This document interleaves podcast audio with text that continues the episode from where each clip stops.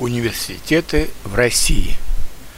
В России в 2019 году я насчитал 978 университетов.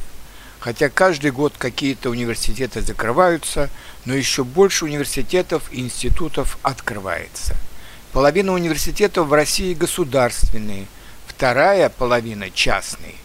Частные университеты были основаны в основном в 1990-е годы – но государственные университеты до сих пор пользуются лучшей репутацией, чем частные. В России культ высшего образования. Почти 80% населения имеет высшее образование. Даже если сами молодые люди не хотят учиться в университете, их родители обычно склоняют их к поступлению в университет – ну вот работают после окончания университета по специальности только 50% выпускников. Остальные никак не используют свой университетский диплом. Первым высшим учебным заведением в России была Славяно-Греко-Латинская академия, основанная в 1687 году в Москве. Она готовила прежде всего переводчиков для дипломатических и коммерческих связей России – с зарубежными странами, хотя и другие науки там тоже преподавались. Из стен Академии вышли выдающиеся деятели науки, государства, дипломатии, искусства и культуры, самый известный из которых русский ученый-энциклопедист Михаил Ломоносов.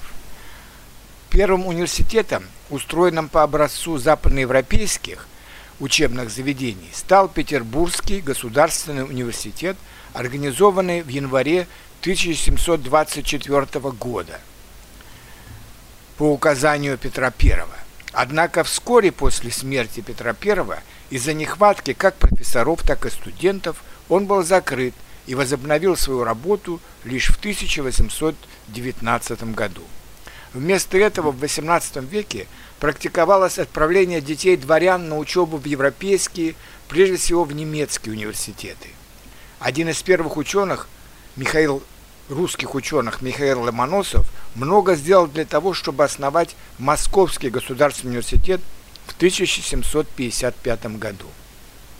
День его основания, 24 января, считается Днем российских студентов.